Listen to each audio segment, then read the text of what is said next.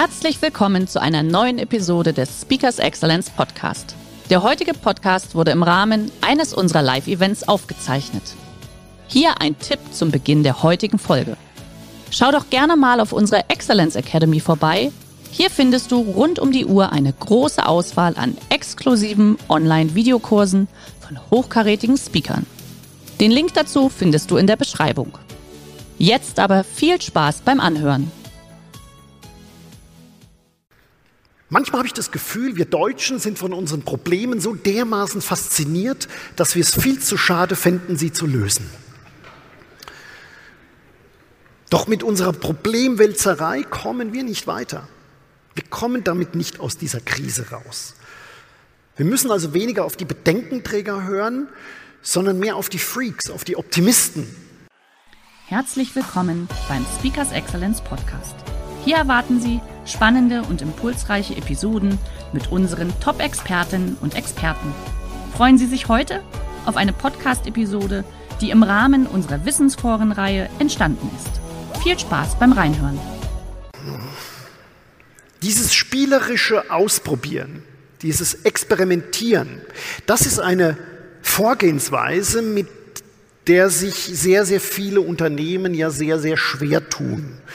Besonders in Großkonzernen macht man ja gerne einen klaren Plan über mehrere Jahre hin und zieht den dann durch, im Zweifelsfall bis zum bitteren Ende, ob es Sinn macht oder nicht. Ja, noch schlimmer in der Politik. Wenn der Berliner Senat vor 13,8 Milliarden Jahren mit der Durchführung des Urknalls beauftragt worden wäre, dann würden die heute noch über die Brandschutzverordnung diskutieren. Wir müssen wieder lernen, mehr zu improvisieren und konstruktiv mit Unperfektheit umzugehen. Denn nur so können wir in der derzeitigen Lage handlungsfähig bleiben. Auch das habe ich in New York gelernt. Ich war ja nicht nur da einfach nur so, sondern ich habe tatsächlich in den Stand-up-Clubs gespielt. Ja, das war, und das ist ja eigentlich ein Himmelfahrtskommando. Ja, ein deutscher Comedian, der Physik studiert hat und auf der Bühne Witze über Georg Ohm, den Begründer des deutschen Widerstands, macht. Äh, wie soll das funktionieren? Es war nicht meine Sprache, es war nicht mein Land und ich hatte keine Ahnung, was mich auf dieser Bühne erwartet. Das heißt, mir blieb eigentlich nichts anderes übrig, als zu improvisieren. Einmal habe ich von der Bühne runter ein, ein junges Pärchen gefragt, uh, How long have you been together? Und da meinte er zu mir, Hey dude, she's my sister. Aber ich habe ihn nicht richtig verstanden und zurückgefragt, Oh great, do you have children? Gut, bei uns im Odenwald wäre das eine normale Frage gewesen.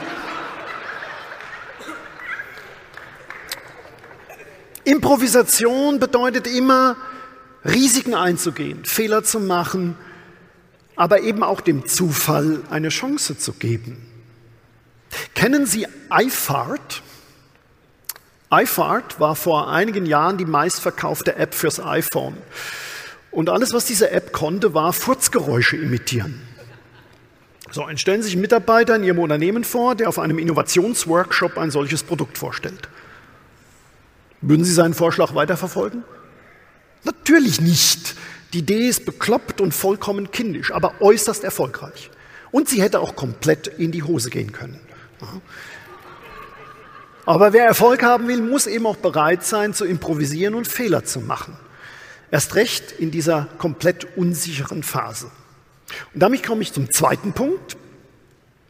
Schenken Sie den Bedenkenträgern in Ihrem Umfeld nicht zu viel Aufmerksamkeit.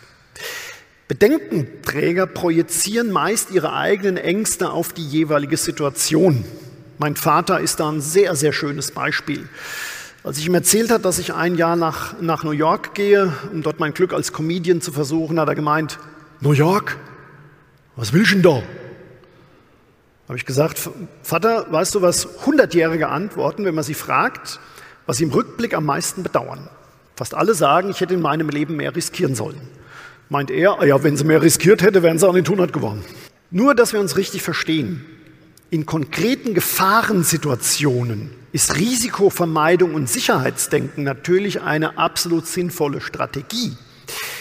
Aber wenn es um die Gestaltung der Zukunft geht, dann kommen wir mit einer ängstlichen Vollkasko-Mentalität nicht weiter. Und das hat mir auch wieder in Amerika so gut gefallen.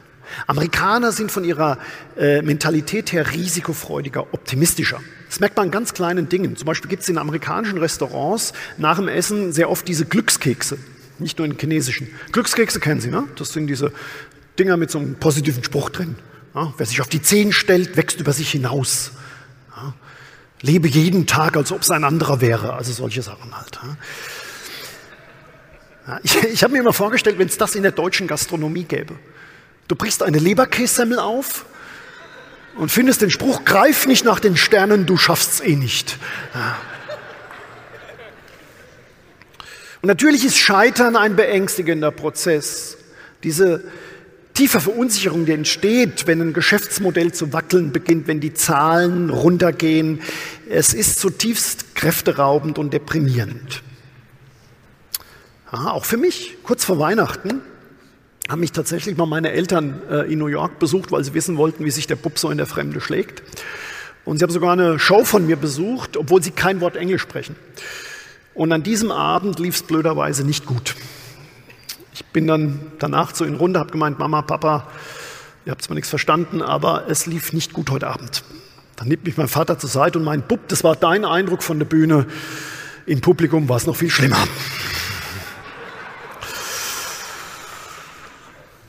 Aber Amerikaner geben einem immer eine zweite Chance. Nach der Show sagt der Amerikaner, thank you, great job. Sobald ein Deutscher im Publikum war, konnte ich sicher sein, dass er danach ankommt. Also Herr Ebert, ich habe zwar nicht alles verstanden, aber bei Minute 17 haben Sie einmal bei einem Konditionalsatz 1 fälschlicherweise den Konjunktiv verwendet. Manchmal habe ich das Gefühl, wir Deutschen sind von unseren Problemen so dermaßen fasziniert, dass wir es viel zu schade fänden, sie zu lösen. Doch mit unserer Problemwälzerei kommen wir nicht weiter. Wir kommen damit nicht aus dieser Krise raus. Wir müssen also weniger auf die Bedenkenträger hören, sondern mehr auf die Freaks, auf die Optimisten. Und auch da können wir tatsächlich von den Amerikanern lernen. Ja? Wenn die NASA herausfinden würde, dass in 14 Tagen ein riesiger Meteorit auf die Erde einschlägt und alles Leben vernichtet, würde der Amerikaner sagen, fuck it, we'll shoot it. Ja, bei uns würden alle Zeitungen titeln Weltuntergang in zwei Wochen. Deutschland trifft es am härtesten. Haben Sie schon über eine Reiserücktrittsversicherung nachgedacht?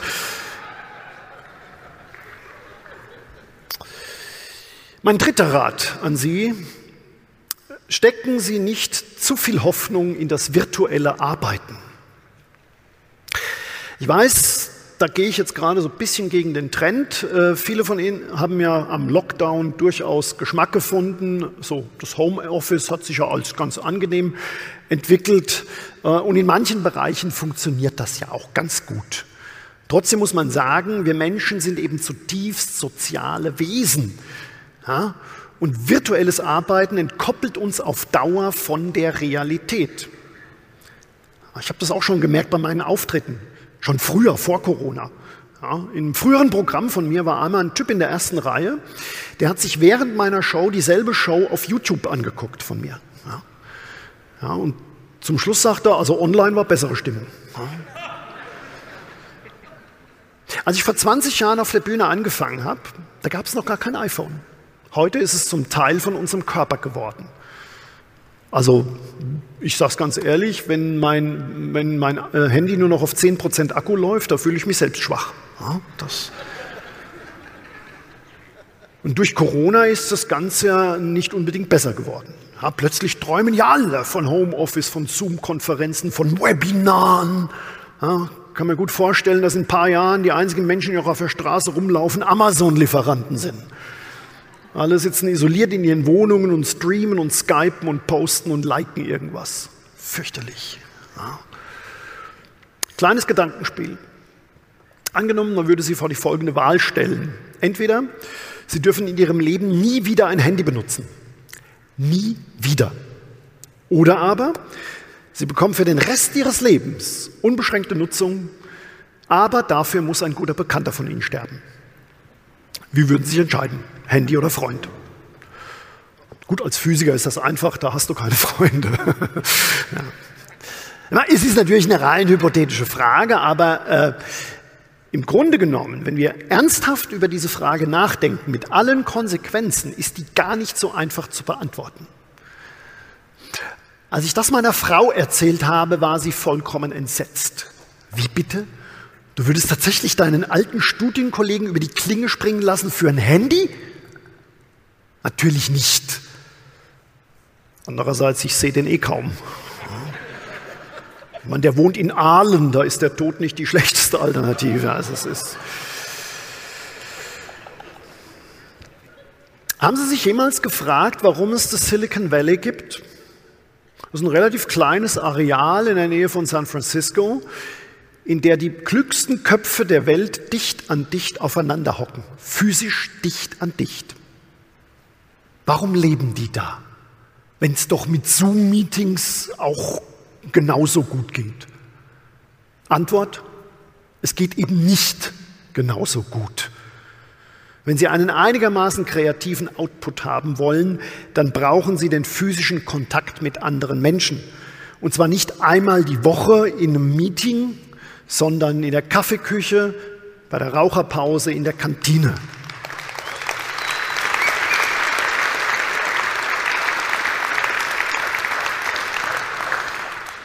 Kluge Ideen entstehen immer dann, wenn sich Menschen in die Augen gucken und miteinander interagieren.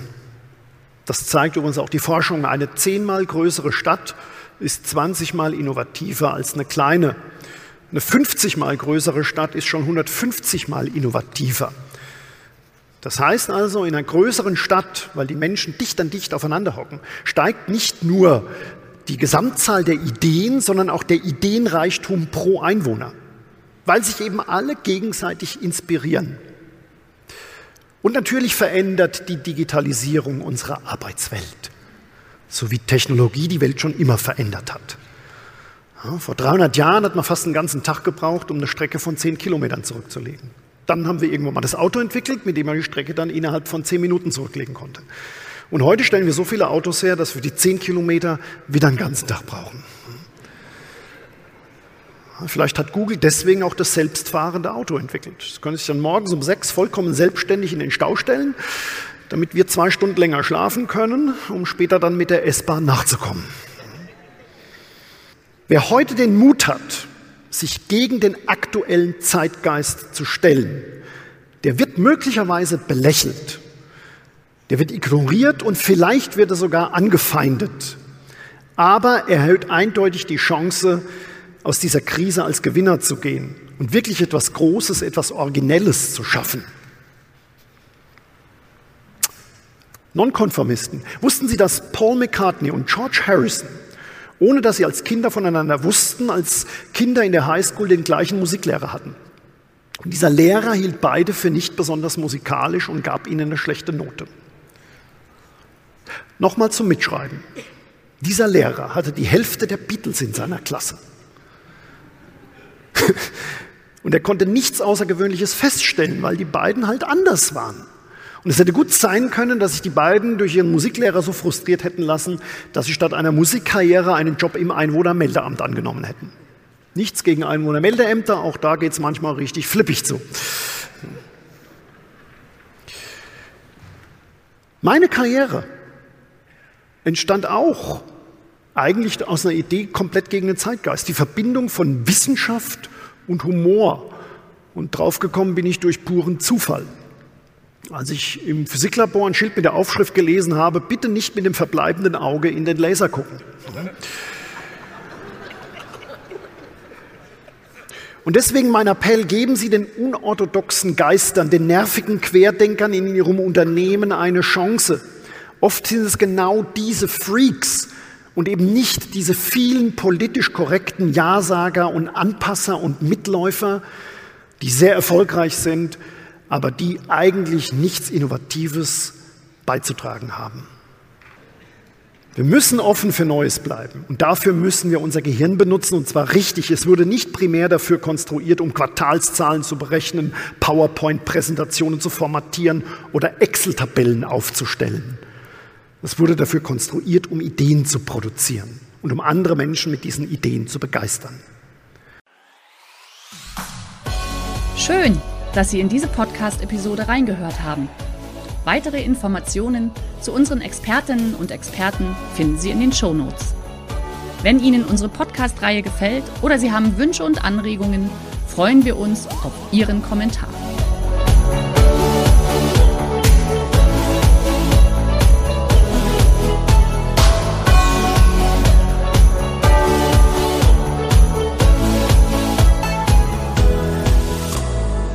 Der heutige Vortrag hat dir gefallen? Dann schau dich doch gerne auf unserem Kanal um oder sei live bei einem Forum dabei. Weitere Informationen findest du in der Beschreibung. Bis zum nächsten Mal.